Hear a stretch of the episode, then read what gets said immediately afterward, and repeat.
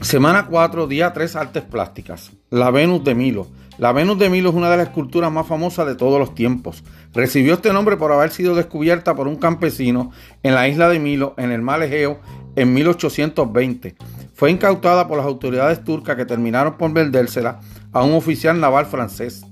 En 1821 fue entregado a Luis XVIII, que la donó al Museo de Lauré de París, donde puede ser visitada en la actualidad. La estatua de un metro ochenta de altura está esculpida en mármol de Paros y representa a Afrodita, la diosa griega del amor y la belleza, a la que los romanos llamaron Venus. Cerca hay un brazo cincelado agarrando una manzana, que muchos expertos consideran que pertenece a la estatua. El mito cuenta que París de Troya dio una manzana de oro a la diosa para identificarla como la más bella.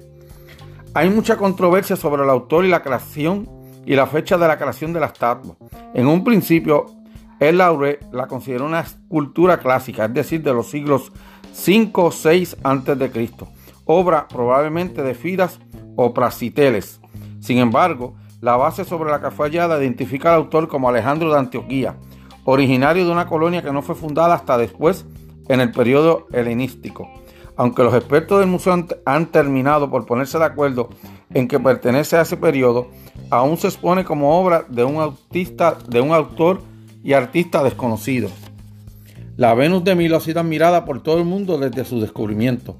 El dramaturgo británico Oscar Wilde narró la historia de un hombre que encargó fabricar una copia de yeso de la estatua y luego demandó a la compañía de ferrocarriles porque le llegó sin brazo.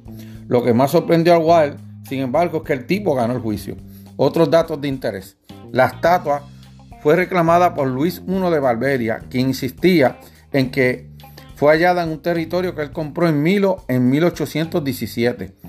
2. En 1964 fue expuesta en Japón, donde la vieron un millón y medio de personas que desfilaron ante ella por una cinta en movimiento.